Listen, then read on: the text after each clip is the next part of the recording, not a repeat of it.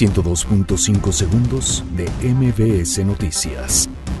Andrés Manuel López Obrador conmina a Guardia Nacional a dar el giro para el respeto de los derechos humanos. La Secretaría de Gobernación asegura que México sigue siendo una tierra de cobijo para migrantes.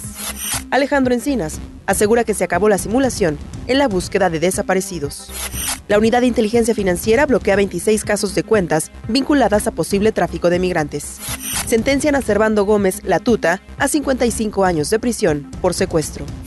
La Suprema Corte de Justicia de la Nación invalida reformas al Poder Judicial de la Ciudad de México. Juez pospone para el 17 de julio la declaratoria de sentencia contra el Chapo Guzmán. Tiroteo en festejo de los Raptors deja dos heridos graves en Toronto.